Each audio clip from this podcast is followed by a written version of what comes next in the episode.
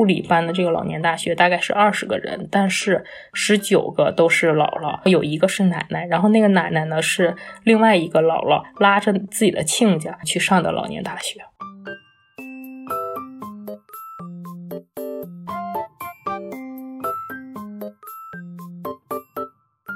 妈妈是第一决决策人，然后其他的人全是助攻。那其他的人能不能参与这个助攻，也是由妈妈决策的。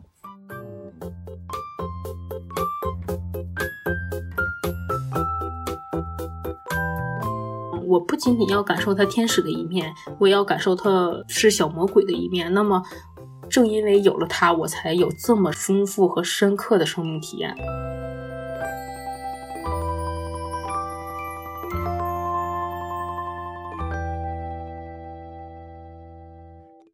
大家好，这里是欧妈妈电台，在这里我们不对个人的选择进行评判，在这里我们听中国女性讲述她们的最真实的故事。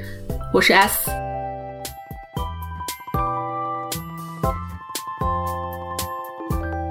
大家好，欢迎收听新一期的欧妈妈。这一期我们邀请到了生活在北京的橡树，请他来和我们分享一下他的比较正面的生育的体验。以及他观察到的一些小 tips 和小感悟。那我们请橡树和我们打一下招呼。大家好，我是橡树，我目前生活在北京，我是一位职场妈妈。目前我的宝宝是十一个月零十天，所以我今天特别想分享一下我成为妈妈的以后的一个体验。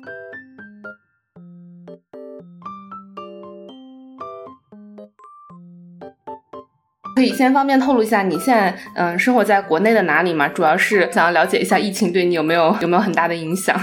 哦，我目前生活在北京，现在是我们整体都是在居家办公，包括我老公都是在需要居家办公的一个状态。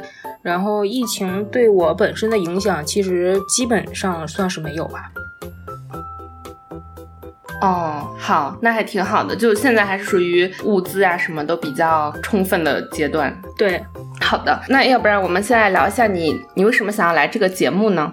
一个是我的宝宝是去年六月出生的，如果到今年六月的话，他刚满一周岁，所以我作为妈妈这个体验，嗯，我自认为是比较丰富的，然后想来谈一下。之前听咱们的节目，我个人感觉多少有一点向下不好的情绪，但是我个人作为妈妈的体验来说。呃，有更多积极正面或者更多多元的视角可以分享。其实你找到我是大概两三个月之前了，但这中间的话，因为我出差啊、生病啊各种各样的事情，所以一直没有录上。非常感谢你再次向我发出邀请，我也觉得非常的不好意思。你觉得在这两三个月里面，你会有什么新的体悟、新的想法吗？我更多新的想法是，我感觉成为妈妈，尤其是这两三个月，我发现我可以更勇敢的做自己，包括我对。呃，很多事情看待有更客观的视角，最突出的一个核心观点可以说是。呃，生命不在于感受美好，而在于感受一切。以目前我宝宝的状态来看，在外人看来，他可能是个天使宝宝。在我享受他天使的一面，其实我是享受过他魔鬼的一面。就是比如说，他有的时候是很乖巧，但是他有的时候也很作人。其实当妈妈，并不在于享受他的美好，更多的是这二者都有。所以就是给我打开了更多的生命的体验吧。一方面是我第一次和你说到的，当妈妈以后。是会丰富人生体验的，就是这个很符合我个人生活的一个目标。然后我发现，其实成为母亲这个过程，当我把这个目标树立起来，看待很多问题就心态就平了，或者说是更客观了。他做人的时候，你会想啊，这就是给我生命带来了一的一种新的体验而已。好的，嗯，我觉得这个心态非常的好。那因为我们其实之前聊过一次嘛，然后我想了一下的话，我们可以从喂奶这件事情着重的说一下，就你遇到的各种各样的挑战，以及你你是如何战胜一些挑战这样子。感觉第一个话题聊这个还是蛮蛮对的，因为这个话题感觉延展性很很多，包括养育的观念呀，怎么对抗未来呀。可以先说一下我自己的一个母乳状况。我在月子里的时候，呃，还没有达到全母乳喂养。我在月子里的时候是混合喂养吧，当时我的宝宝呃，月子里是吃了有两罐奶粉这个样子，然后出了月子，我这边是达到了全母乳喂养。在国内这边，现现在的主流观点是非常提倡全母乳喂养的，我也是比较接受这个观点，然后也在坚持。在在这个过程中呢，我其实也也是走了很多弯路的。我在医院的时候，公立医院的主流观点就是尽早开奶，多接触，然后我也是坚持了这一点的。在这个过程中呢，我有。一点点错误的路径是，其实这个地方也可以分享给一些新手妈妈。在宝宝睡觉的时候，他也是有吸吮能力的。他在睡着的时候，当我胀奶的时候，我当时的错误就是我一直忍着，因为我怕我把他喂了之后他就醒了，他醒了之后他就变成了一个啄人的小妖精，然后我哄不住他。其实这样是错误的，就是当他睡觉的时候，如果胀奶的话，还是可以去亲喂的。如果我当时知道这一点，其实我可能在月子里也会实现全母乳喂养吧。这个是一点。其次就是喂奶这件事情，我特别强调一点是，它是母亲自主自愿的一件事情，不管你想。全母乳喂养，你还是混合喂养，还是纯奶粉喂养，这都是你自己的选择，不用受任何观念的束缚，不用受比如说家里人的束缚，不用受老公的束缚，这是你跟你宝宝非常亲密的一件事情。在月子里或者百百天里的时候，一个是我走过的弯路，就是宝宝睡觉的时候要多吸吮，然后还有另另外一件事是。就比如说，今天宝宝由于不正确的吸吮，造成你皮肤的一些破损或者疼痛，那么你完全可以自主的说啊，那我就停乳一到两天，我休息好了再喂宝宝。然后这一到两两天呢，我们可以去喝奶粉。奶粉的发明，它就是替代母乳的。当母乳不能承担它的功能的时候，就完全可以去用奶粉替代它。宝宝特别小的时候，尤其是月子里或者是白天的时候，他的嘴，然后他吸吮的能力并不是发育的那么好，所以非常有可能会对我们的乳头进行一些破损的。情况，然后在这样的情况下呢，如果我们破损了还继续喂，在有伤口的情况下还继续吸吮，那么就有一些感染的风险。当感染了之后呢，就会得乳腺炎，得乳腺炎，那么后面就很难再喂奶了。因为可能得乳腺炎会有一些，比如说肿胀呀，会把奶憋回去之类的，完全可以休息一到两天。那这个时候我们完全就可以去用奶粉代替，这个都是没有问题的。个用什么方式去喂养，权利百分百在妈妈手里，不需要任何人去参与决策的。妈妈是母乳喂养的第一决策人。母乳喂养的时候，为什么妈妈在头几个月非常紧张？这个？这个母乳的事情，是因为我之前看过一个英国或者是嗯美国的一个纪录片，叫《母性科学》，然后它里面讲到，就是我们在生完宝宝之后，我们会分泌催乳素，它的名字也叫爱的激素。一方面，身体上的影响就是我们能分泌乳汁，但是在心理和精神上的影响是，就是更爱我们的孩子，跟他有更深的连接，我们。注意力更多的关怀在孩子上。另一方面呢，它也会被叫羁绊的激素。这个激素它是一把双刃剑，它能使我们更爱孩子。另外一方面，当我们的孩子或者我们对孩子的这种羁绊受到威胁的时候，那么我们可能就是一种一点就着的状态。就是有有很多人会说，妈妈生完孩子之后脾气变得暴躁了。其实并不是，是我们受这样的激素的影响。我们的脾气变得暴躁了，但是我们脾气暴躁的诱因是，当时我们感受到了，我们我们跟宝宝这种羁绊受到了影响，可能是我们的宝宝吐奶了。就是有很多新闻报道，包括明星也会说，月子里的时候，他看见宝宝吐奶了，或者看见宝宝得了湿疹，他们就莫名的哭了。因为我们当时感感受的是我们的宝宝的生命受到了一些威胁，或者是我跟宝宝这种亲密的联系，母亲的责任并没有保护好他，受这种激素的影响，所以我们就会一点就着。但是在我们的大众里面，没有任何人，没有任何一种教育跟我们说，我们受这样的激素的影响，我们会有这样的状态。甚甚至我这么说也是也是片面的，这个教育不应该给母亲，应该给全社会的人。因为生育期是全社会的事情，不是 only 在女性身上的事情。这是我由喂奶可以展开说的一点。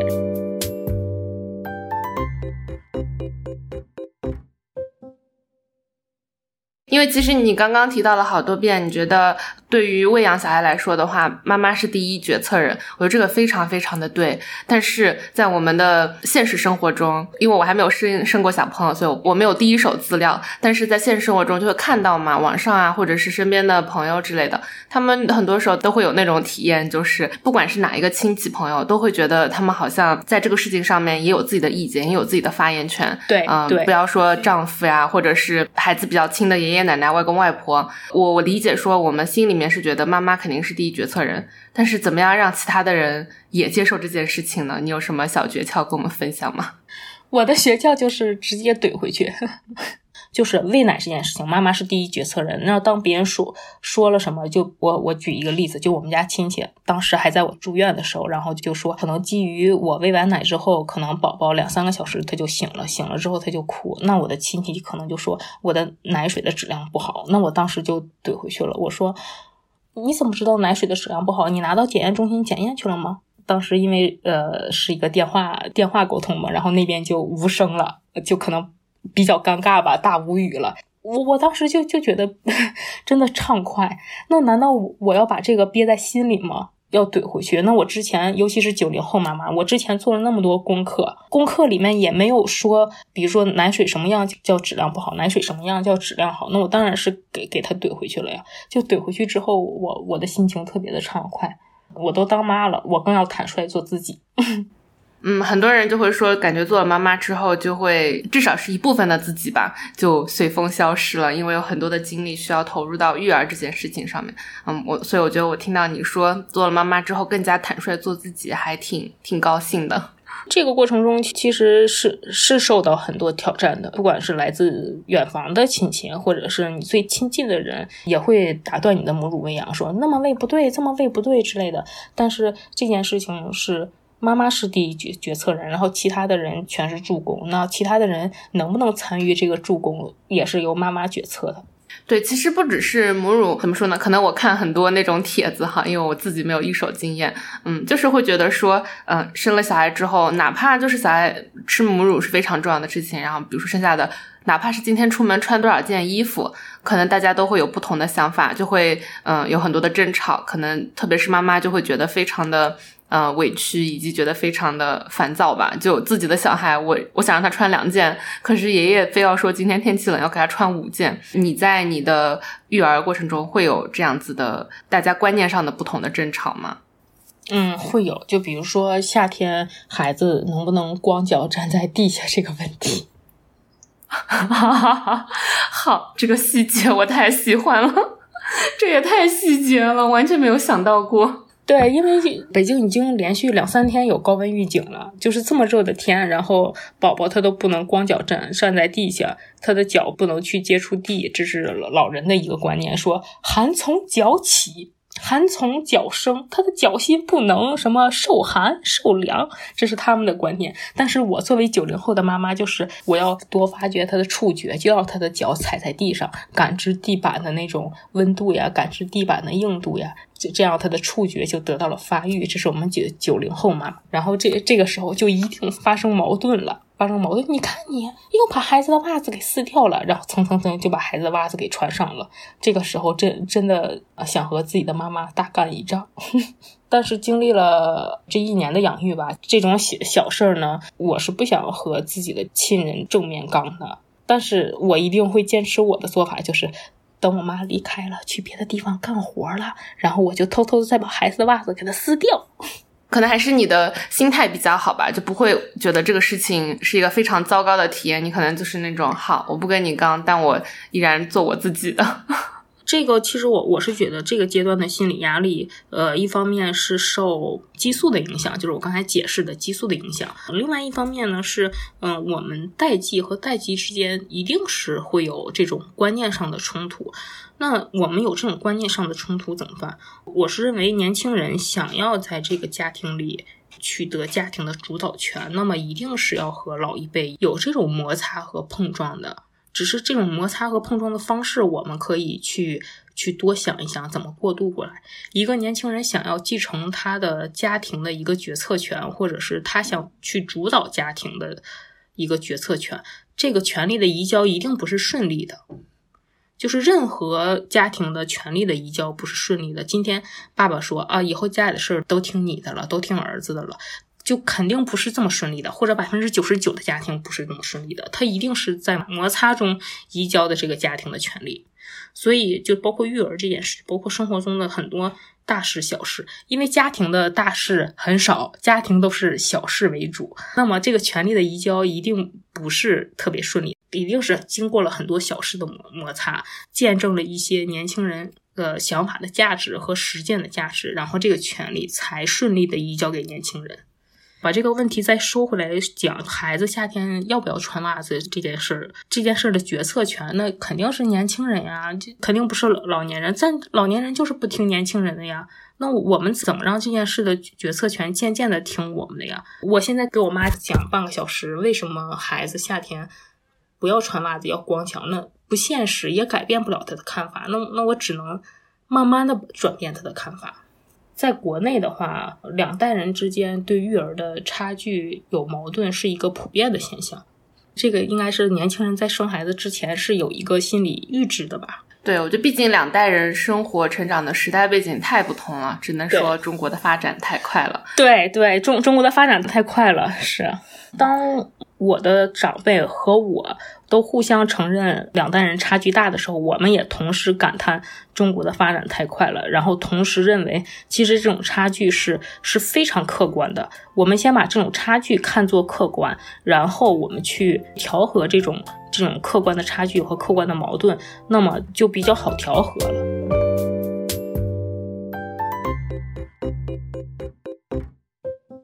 那我们既然已经提到了妈妈，嗯，那不如我们来聊一下，你觉得你在生育前后和你妈妈之间的关系的改变？就首先的话，我们来聊一下，你有做出哪些努力吗？你这一方面的。更多的理解和和忍耐是是我做出的改变吧。其实我大概从十八九岁上学开始就没有和我妈妈一起生活。我现在三十多岁生孩子，然后又和我妈妈也一起生活。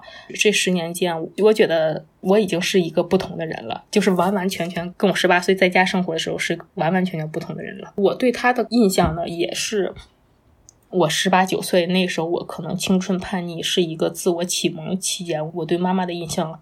还停留在那那个时候的阶段。这一次再生活的话，其实当妈以后，我的心变软了，然后眼界变宽了。我会去理解我妈妈以前为什么那么做，我会去理解，比如说她的原生家庭，比如说她年轻时候的婚姻关系、夫妻关系，她刚当母亲时候的一个生存状态吧。这一代的婚姻和上一代的婚姻是完全不同的，在理解的基础上，可能对她的忍耐就更多了。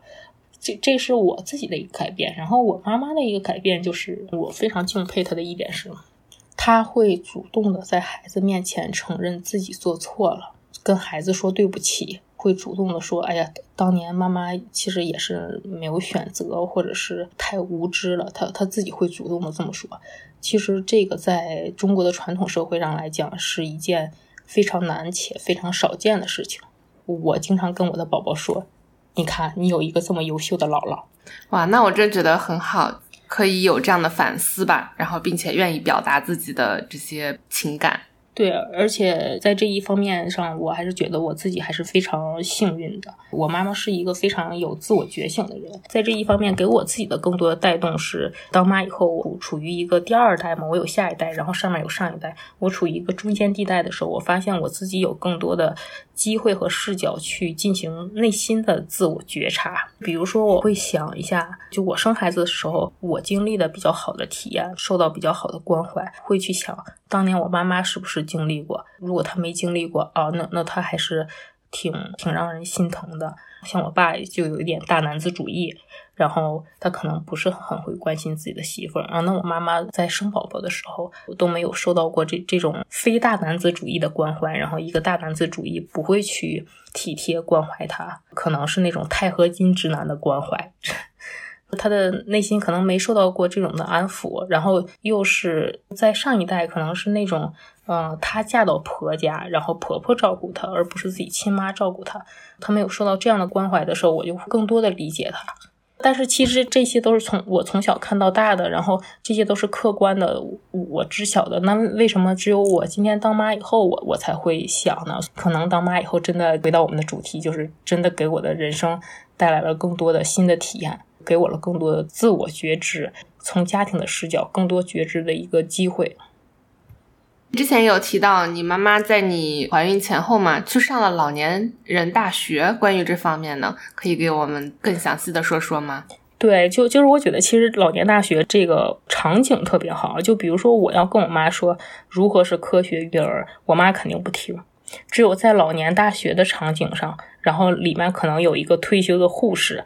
给这些老年人，可能二十几个人讲母婴护理，什么是科学的，然后怎么养育好，为什么宝宝六个月之内不能喝水，为什么宝宝一岁之内不能吃盐、不能吃糖，有一个这样的环境去给他讲，一定比子女给他讲要来的效果好。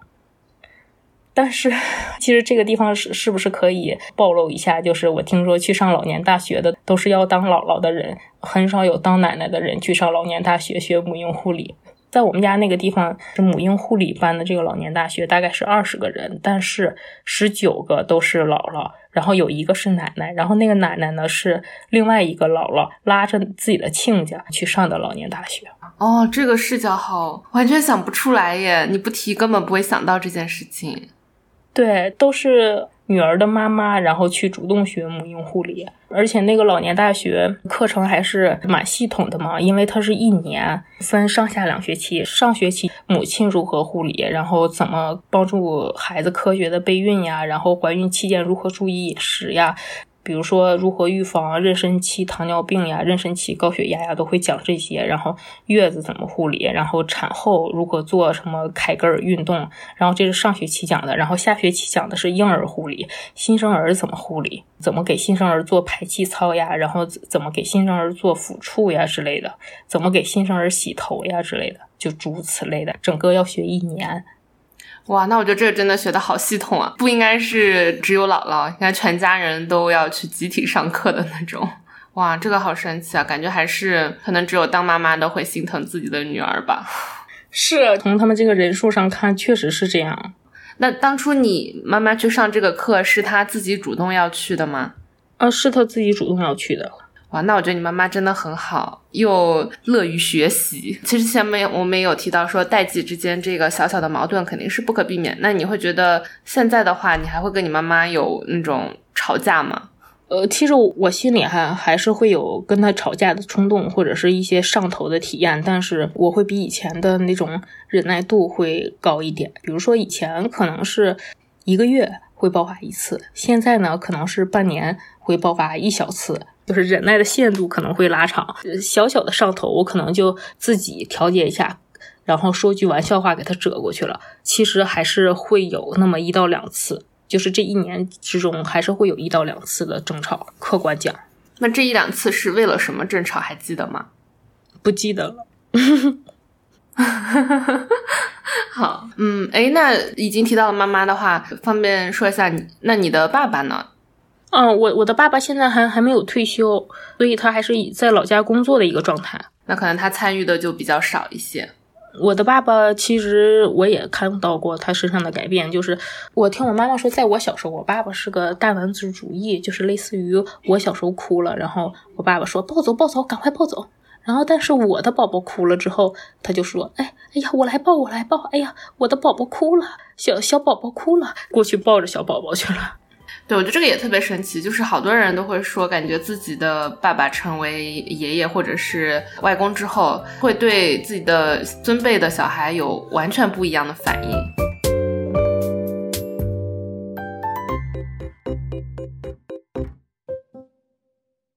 那我们聊完了你的父母之后，呃，不如我们来聊一下另一个对于孩子来说非常重要的人，就是你的伴侣。那你觉得你的？丈夫在这个整个过程中，从你们备孕到现在小朋友一岁了，你如果可以给他打分的话，你大概会给他打多少分呢？一百分满分，我要给他打一百二十分。首先，我老公在在这方面其实是做的非常的，在我这儿就是突破了天花板吧，可以说是很多点是因为他对我这种情绪上的照顾。奇葩说那有一个辩手，他叫什什么建标，他有一个课，他就说人分四种内驱动型。我觉得我跟我老公都是那种使命驱动型的人。我们既然成为了母亲或者成为了父亲，这就是我们的使命，因为我们的内驱的底层的判断逻辑是一样的，所以在很多大事的选选择上，我知道他会怎么判断，他也知道我会怎么判断，所以在这上我们会有一种劲儿往一起使的一种。团结的感觉有很多撒狗粮的细节，就是比如说月子里面我在喂奶，然后结果吃饭了，然后我老公就把饭端在床边，我在喂奶，然后他在 喂我吃饭。那你觉得你有看到他的成长吗？他是一开始他就这么的好吗？我有看见他的成长，就是客客观讲，其实他也有做的不好的地方，偶尔说的一句话，或者是偶尔的一个表情、一个口气，也会让我上头。那这种情况下，你要怎么样来调节自己的心态呢？很多时候，其实我我认为这种调节不能是一种压抑，一定要找找到就是彼此之间相互认同的一种方式。就我在气头的上的时候，我可能噼里啪啦说说了好多，宣泄出去了，那那我就调节了，这这是我调节的一种方式，并且这种方式他也非常的认同。好，就是他意识到自己做错了吗？要么我我真的很很压抑，如果愤怒呀，或者是不好的情绪压抑在身体里，压抑久了，那么就会成为抑郁。为了不发展成抑郁，所以一定要找一种方式宣泄出去。上一次的话，我们有聊到过，你伴侣在你生产的时候也做了一件让你当时可能会觉得不太高兴的事情吗？嗯，你可以跟我们分享一下吗？在生产的时候，国内这边是只有到你生产前住院的时候才会根据。大概是四项指征去判断你应该适合哪种生产方式。当时的判断一个初步结论是顺产，但是国内这边还会让你签一个流程化的东西，就是如果出现一些，比如说剖腹产的指征，然后医生是可以进行紧急剖腹产的。它的这个流程就是一个怎么说托底的一个逻辑吧。呃，如果我们在生产过程中发现有有一些特殊情况、紧急情况需要进行剖腹产了，征得家属的同意，然后在一个合同，就是类似于。与合同的文件上签字，等到签那个字的时候，他就是非常不认同，然后他说：“我们不做，我们不做剖腹产。”啊，就真的很很气。当时，嗯，怎么有一个这样的猪队友？在那个字没签的时候，他不仅说我们不做，他还说啊，我们坚持顺产，顺产好，真的很像电视剧。我现在回想起来，所以他当时为什么就不愿意签这个字呢？就是因为他知识储备不够呢，还是什么其他的原因？一个是他知识储备不够，另然后另外一个是我可能对他宣传顺顺产的好处吧，可能就对剖腹产进行了一丑化或者是危机感吧。他他就觉得这个剖腹产可能不是很好，可能我当时会对剖腹产有一些污名化，他就觉得剖腹产不好，他就迟迟的不肯签字。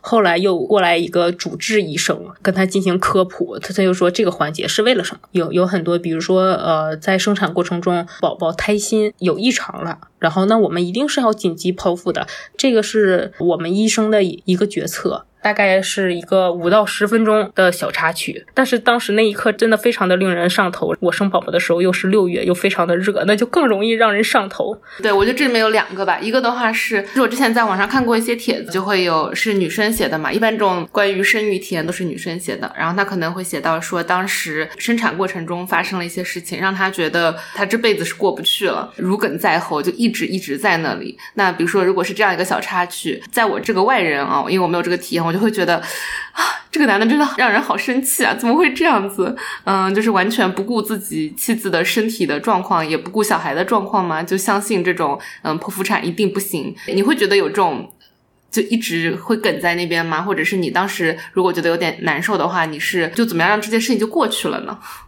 可能是因为在那件事情之前，其实我们之间是有很深的信任。嗯，我不会把它往那个道路上想吧。更多的是是基于此之后，我我确实把这件事情给忽略了，并没有把这件事情想想的很严重。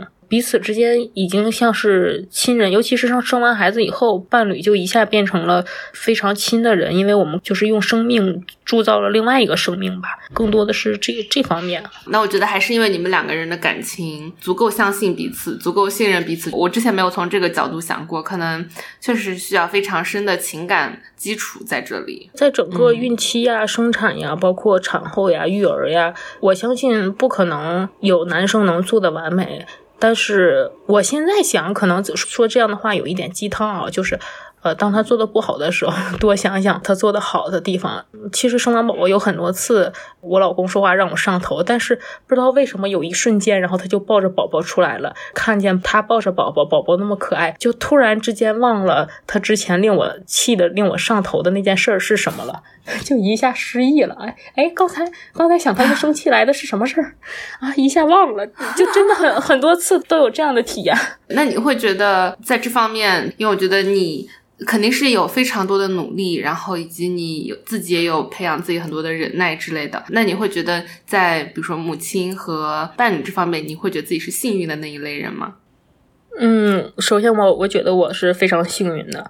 更多的时候，我的伴侣在这方面其实还是付出挺多的。有一个很典型的例子是，大概宝宝现在应该去。做打针加儿保，百分之九十都是我的伴侣带着他去的。就如果说双方都很付出的话，对于女性来说是心情都会更好吧。就至少对对，女性的生育体验，如果父亲能够主动付出的话，不说他付出的占比多少，那么女性的生育体验也一定是呈指数级的增长。希望这里有很多男性可以听到这里，改进一下自己的行为，如果还有改进的空间的话。其实爸爸能做很很多事情，包括我的宝宝大概在五六个月的时候，他爸爸就在家。沉浸式带娃过，独立的带过他，包括换尿布呀、喂奶粉呀、喂母乳呀、帮他洗澡呀，然后爸爸带着他玩呀。我白天在上班，然后爸爸可能正好有有休假，他就沉浸式的在家独立的带宝宝。他可能也有做的不好的地方，就是类似于尿不湿穿反了。但是这这个地方，其实我我想给女性四个字，叫瑕不掩瑜。爸爸有很多做 对做做的那那种让人想笑的小细节，但是这些都是极小的瑕疵，完全不影响他主动带娃的这种优秀的品质。有很多小小事儿，看见他想想笑，然后想提醒他，想指责他，然后心中升起四个字：瑕不掩瑜。不仅不指责他，应该多鼓励他，多鼓励他主动带娃，然后这样的女性就轻松了。我想了一下，我的性格的话，我肯定是会忍不住。是那种，啊，你怎么连这都做不好？算了算了，我来吧。然后可能久而久之，这个事情就变成了我的事情。嗯，所以可能要学习一下这个技巧。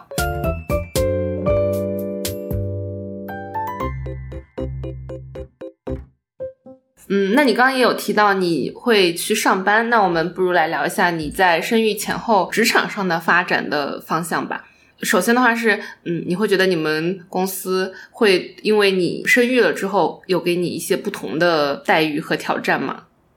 没有，可能更多的原因是因为我的直属领导是一个女性，也是一个当妈妈了的女性，这一点是真的是非常的友好。那像国内的产假是什么样的政策呢？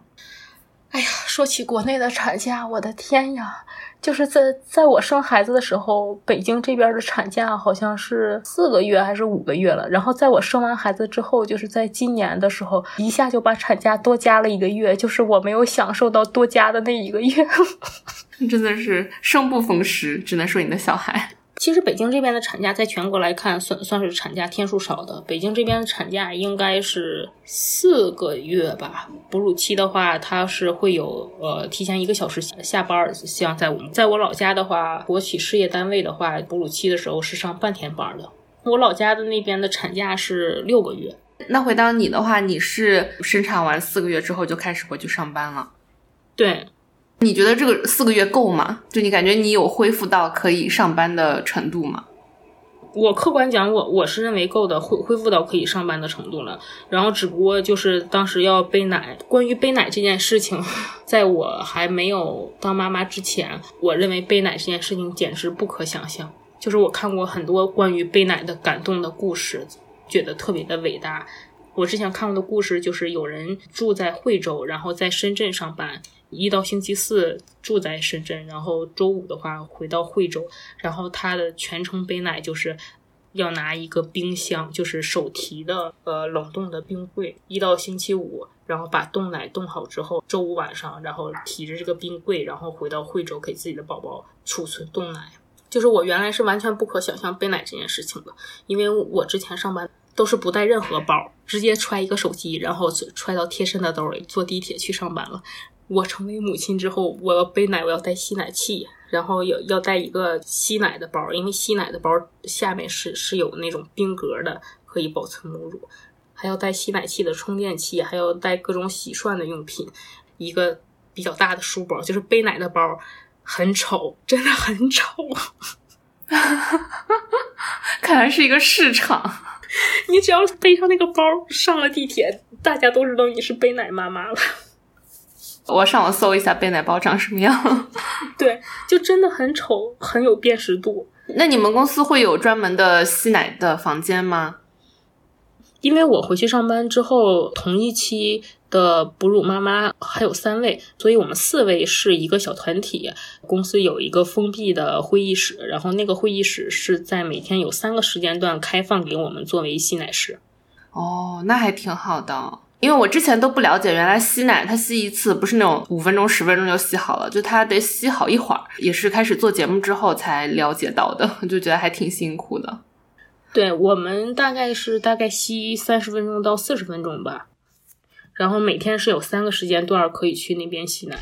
国内这边其实整个对母乳喂养的文化、公共领域的文化或者是设施建立的并不是很好，像比较好的商场，它母婴室很少的。北京这边，然后即便是有母婴室，母婴室是不再维护的。我去，哎，这这个地方 可以说具体的百货吗？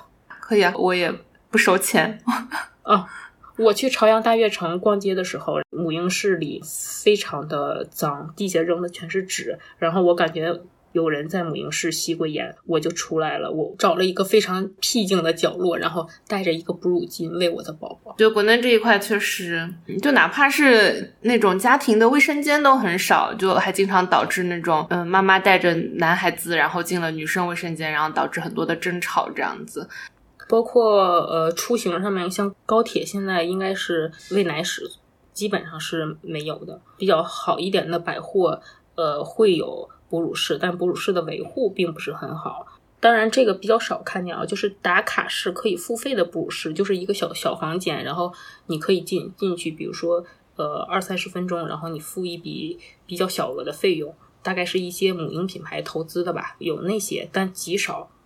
国内这边其实对整个母乳喂养的文化，嗯，和设施还是建立的不是很完善。之前国内的舆论上面，嗯，官方也公布过这个结论，就是我们母乳喂养的思想是建立了，但母乳喂养的设施没有建立。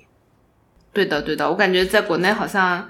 确实比较少见到，就感觉妈妈被迫被锁在家里的感觉，你就没有办法在外面喂小孩的话，你就是到了点你就得东躲西藏，或者就是那我就是得回家了，不然我们就没有办法喂小孩。这样非常好，你们公司至少有一个特定的办公室是给你们几个人用的，不然的话可能会有点麻烦。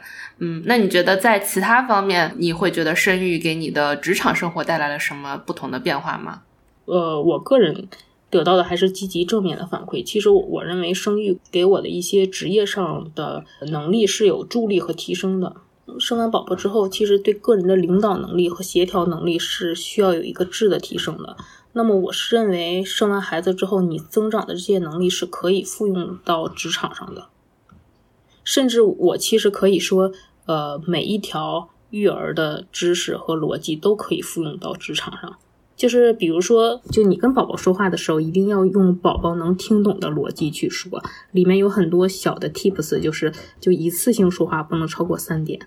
那么我想说一下，就是你在职场上沟通的时候，不管是跨部门沟通还是同部门沟通，你用你自己自己建立好认知壁垒的那套话术跟别人说，别人能听懂吗？显然不能。那么你跟别人说话，或者是想说服别人，你给他罗列的依据。超过三点是不是也太繁琐了？或者是你部署一个任务的时候，你给别人列任务超过三点也太繁琐了。就是任何一条育儿知识，你都可以去想象一下，去拓展一下，它是可以在职场上复用的。还有就是，就比如说育儿上有一条很重要的知识，就是你可以蹲下来去看看孩子的视角，或者你把孩子抱起来，让他多看看你你能看到的世界。他想表达的和你看到想传递给他的，其实这里面是有 gap 的。所以育儿专家 建议，就是很多时候你要抱起他，或者是很多时候你要多蹲下来跟他说话，去看看他看见的。迁移到职场上，我们不同职位的人，或者是上下级，或者是我跟我的同事。看到的东西不一样，然后有很多信息差，那怎么办？那就是我是不是可以努力去切换成他的视角，或者是让他有机会切换成我的视角，让他看到我看到的问题，或者是我找机会去看看他他能看到什么，这个都是可以在职场上复用和和迁移的。嗯，其实我觉得这些就不只是职场吧，可能生活中都是一些很好、很有意义的一些 tips。如果能够做到的话，所以就更更加充分证明了，其实我要不是有这个宝宝的话，这些东西你你也是知道的，但是没有一个动力，没有一个环境可以让你去更深入的想。但是有了一个完全依附于你的生命，你会更主动的去想这些事情。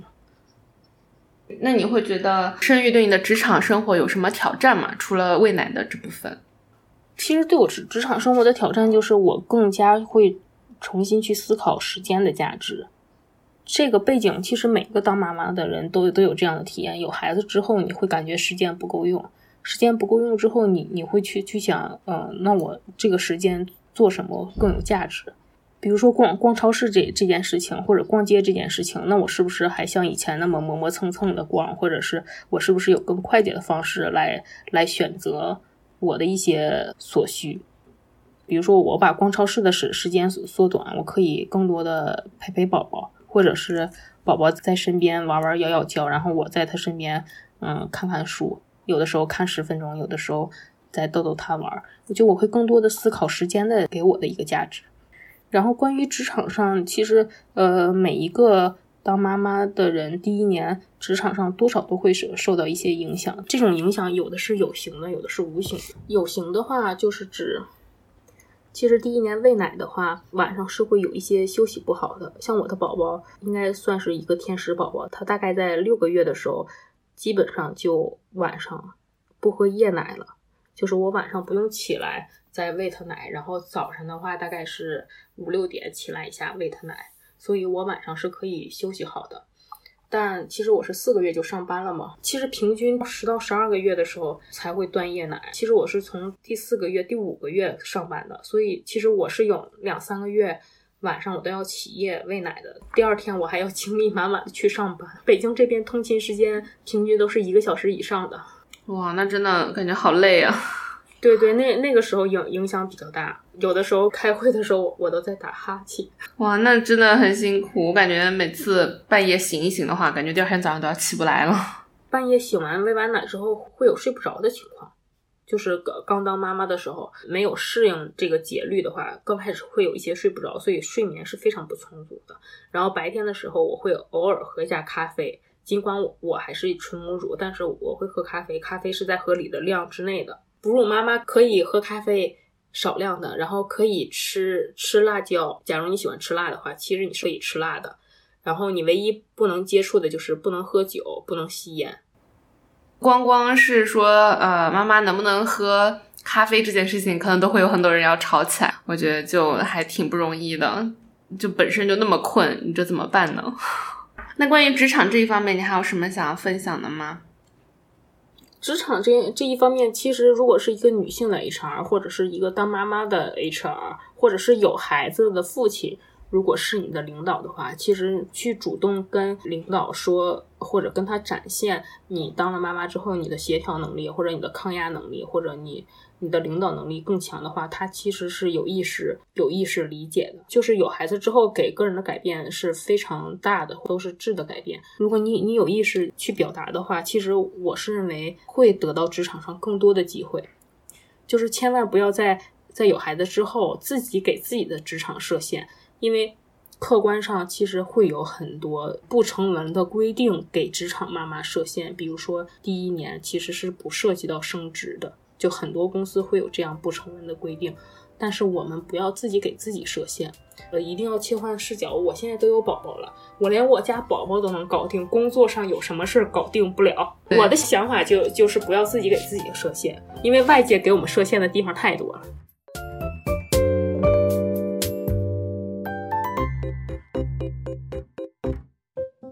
现在的话，你们家带宝宝的日常是怎样的呢？就因为你也要上班，你的伴侣要上班的话，嗯，是怎么样来分配这个家务的以及宝宝的工作呢？先说宝宝的吃吧，宝宝的吃基本上是我每天背奶，再加上周六日会把辅食做出来，就辅食的肉类是做出来的，然后这样以保证周一到周五宝宝吃辅食的时候可以。呃，十分钟或者十五分钟之内，这个辅食就可以做好给到宝宝。周一到周五工作的时候，主要是白天我妈妈来带，然后下班了之后，我我妈妈她就下班了，主要是我们跟孩子在一起。然后周六日的话，因为现在是疫情嘛，如如果不是疫情的话，嗯，我会主动的让我妈妈去外面走一走，玩上一天，无论是逛街呀，还是逛公园呀，这一天就你可以完全不在家，是你自自己属于你的一天。你就可以出去了，然后我跟我老公在家带娃。哇，那你们也真的很辛苦啊！就基本上就是上班带娃。就是有宝宝第一年以后，确实是这这样，就是上班带娃。哦，就就是但凡是有有一点时间呢，就是哎呀，今今天看妈妈心情不错，那么就跟妈妈说，妈妈今天下午你带娃呗，我想和老公出去看个电影。对，感觉给自己的时间真的很少。但是即便是这这样的话，就是我跟我的伴侣一周会有两到三天晚上的话，宝宝睡着以后，大概是九点到十一点期间吧，然后我跟我的伴侣会出去遛弯，然后遛个半个小时，然后聊聊天呀，谈谈心呀，啊，吐吐槽呀之类的。对我刚想问，是你和伴侣之间在这过去的一年里面情感的变化如何？看起来是还是非常的好。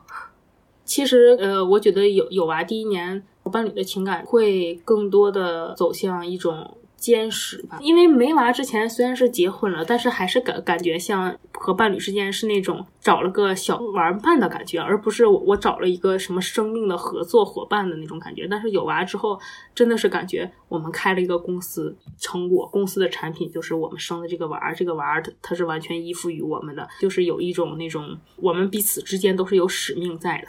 那你们的情感就是变得更好。这个变得更好里里面有有很多呃小 tips 吧，就像我之前是说的一样，一个是瑕不掩瑜，一个是给他更多的鼓励和肯定。男生真的就是可以在很多环节多捧一捧他，或者就是多鼓励鼓励他。然后女生真的很多环节，她需要的是一种情绪价值，就是我老公特别认同这一点。我跟我老公明确说过这一点，就是我嫁给你不是为了钱，我嫁给你是为了情绪价值。情绪价值是什么呢？就是你有更多的同理心，可以理解我的感受。就是这一点，无论是在谈恋爱的时候，还是在在结婚以后，还是在有娃以后，都是我反复和我老公强调的。所以我老公已经把这一点印在了自己的脑子里了。嗯，男性哪怕只是有同理心这一步都已经比较难了，因为可能很多男性他就是没有办法理解女性在社会里面，特别是生完小孩之后遇到的各种各样的挑战。有同理心就是非常好的第一步。你还有什么特别想要分享的小诀窍，以及你觉得想要跟大家说的话吗？宝宝马上一岁了，其实这里面我个人感觉更多的是有宝宝第一年，我得到的是更多的。体验上的丰富，或者是生命经历上的丰富，对我自己比较重要的那句话就是：生命不在于感受美好，而是在于感受一切。就是有宝宝以后，我不仅仅要感受他天使的一面，我也要感受他是小魔鬼的一面。那么我感受这个的时候，正因为有了他，我才有这么丰富和深刻的生命体验。所以这一年，我其实 更多的时候是，呃，感谢宝宝能给我带来这这样的体验。这就是我我做妈妈以后给给我的一个比较深的一个感悟吧。好的，我觉得这个可能真的需要做了妈妈之后才能体会到。嗯，因为在我现在想来生小孩，就是觉得，哎呀，好麻烦呀，要 要把另外一个生命给带大，太麻烦，太累了。哎，那他的生日是哪一天？他的生日是下个月六月十三号。OK，好，有点艰难，但我尽量在那一天把节目上线了。最近会非常努力的剪这期节目。我还是觉得这些分享还是比较有意义的，就是感觉每一次分享又是把我曾经有过的体验再次收藏一遍。每一次分享都是一次收藏，觉得声音就还挺特别的，就可能你一年五年之后再听的话，就会有不同的体验吧。到时候也会想，哎，我以前是这样想的，就，嗯，我觉得还挺好玩的。我我还想过以后等我的宝宝三岁的时候，然后五岁的时候，然后上学以后，是不是涉及到鸡娃，然后我还可以再找你来录一下。对的，对的，对的，就之前是有嘉宾是怀孕的时候录的节目，然后想等到那个时候再找他录一期，我我们可以把这个做成一个系列。如果我的节目那时候还在的话，希望还在。今天非常感谢橡树的时间和非常有趣、好玩、有意义的分享。那我们今天先拜拜。嗯，拜拜。以上就是今天的节目。感谢你的收听。如果你喜欢奥妈妈，欢迎分享给你的父母、朋友，在社交媒体上分享，在 Apple Podcast 上给我们打五星好评，帮助更多的朋友发现这个节目。如果你也想要来分享你的故事，欢迎通过 Show Notes 里的邮箱联系我。我们后会有期。